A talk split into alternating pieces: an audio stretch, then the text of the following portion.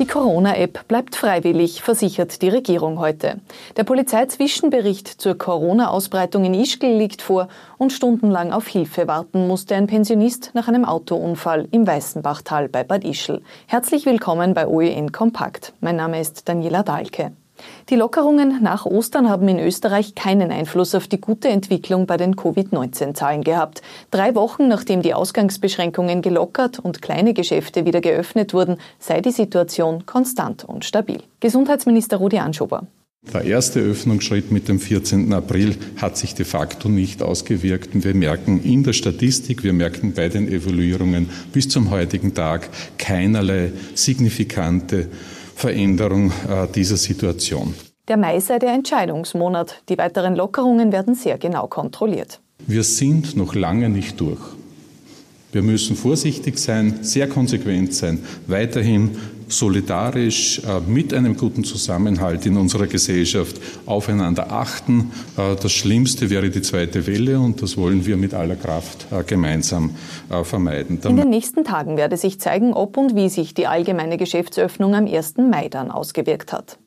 Die App Stopp Corona wird auch künftig freiwillig bleiben. Das betonen beide heute, der Gesundheitsminister und ÖVP-Innenminister Karl Nehammer. Freiwilligkeit ist hier das Gebot und auf der anderen Seite auch natürlich, dass es eine App, die noch dazu einen breiten Wirkungsgrad hat, eine wesentliche Unterstützung ist beim Frage, bei der Frage des Containments. Das heißt, das digitale Kontakttagebuch soll die Behörden beim Contact Tracing nur unterstützen. Das werde auch weiterhin die Form sein, mit der man Infektionsketten abschneiden will, das manuelle Erheben, mit wem jemand Kontakt hatte, der sich infiziert hat. 1000 Seiten stark ist der Zwischenbericht der Polizei zur Corona-Causa Ischgl. Seit heute liegt er der Staatsanwaltschaft vor. Der Anstoß zu den Ermittlungen ist vom Verbraucherschutzverein in Österreich gekommen.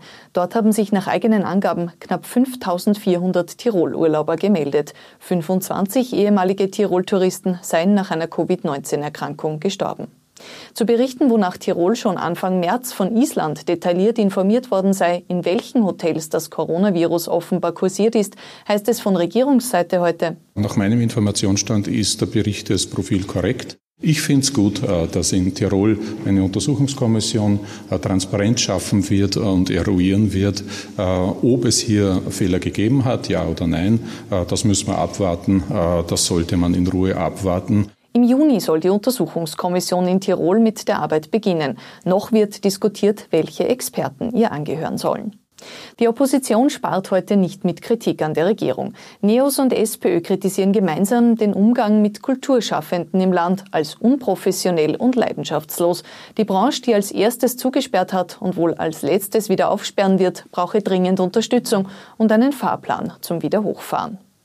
Scharfe Kritik am Vorgehen der Bundesregierung übt heute auch die FPÖ. In Oberösterreich starten die Freiheitlichen die Kampagne Österreich entfesseln. Man werde sich nach der Krise genau anschauen müssen, wer wann welche Entscheidungen getroffen habe. Landesparteiobmann Manfred Heimbuchner. Es ist so, dass äh, ganz zu Beginn äh, die Maßnahmen richtig waren, aber auch die Maßnahmen waren verspätet. Die FPÖ hat viel früher die Grenzschließungen äh, entsprechend gefordert. Auf Bundesebene kritisiert die FPÖ die Stichprobentests zur Covid-19-Dunkelziffer.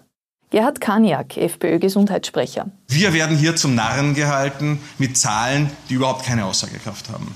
Es seien zu wenige auch nicht repräsentative Personen getestet worden. Das lang erwartete Ergebnis der SPÖ-internen Mitgliederbefragung wird morgen Mittwoch präsentiert. Bis zum Schluss, bis zum Vorstand um 11 Uhr, soll es streng geheim gehalten werden. OEN-Recherchen zufolge wird bei der SPÖ erwartet, dass Pamela Rendi-Wagner in der Führungsfrage ein respektables Ergebnis eingefahren hat und sie Parteichefin bleibt. Wegen der Corona-Pandemie von daheim aus arbeiten oder freigestellt werden, das geht erst frühestens ab kommender Woche. Erst am Montag soll es möglich sein, beim Arzt ein Risikoattest für den Arbeitgeber zu bekommen. Darin wird ein Schutzbedarf bestätigt, ohne den genauen Grund, also die Erkrankung zu nennen. Wir kommen nach Oberösterreich. Stundenlang musste ein 74-Jähriger am Montag verletzt und eingeklemmt auf Hilfe hoffen und warten. Er war im Weißenbachtal zwischen dem Attersee und Bad Ischl mit seinem Wagen von einer Forststraße abgekommen und 50 Meter abgestürzt. Sein Sohn hat ihn Stunden später entdeckt, konnte aber selbst nicht gleich die Rettungskräfte alarmieren, weil dort ein Funkloch herrscht. Erst gegen 21 Uhr am Abend war der Pensionist befreit und im Hubschrauber Richtung Krankenhaus unterwegs. Heute vor genau 75 Jahren, kurz vor Kriegsende, ist das Konzentrationslager Mauthausen von den Amerikanern befreit worden. Zum Gedenken war Bundespräsident Alexander van der Bellen heute in Oberösterreich und hat gemeinsam mit seiner Frau Doris Schmiedauer am Mauthausen Memorial einen Kranz niedergelegt. Wegen der Corona-Pandemie mussten die gesamten Gedenkfeierlichkeiten abgesagt und mit Videobotschaften von Überlebenden ins Internet verlegt werden.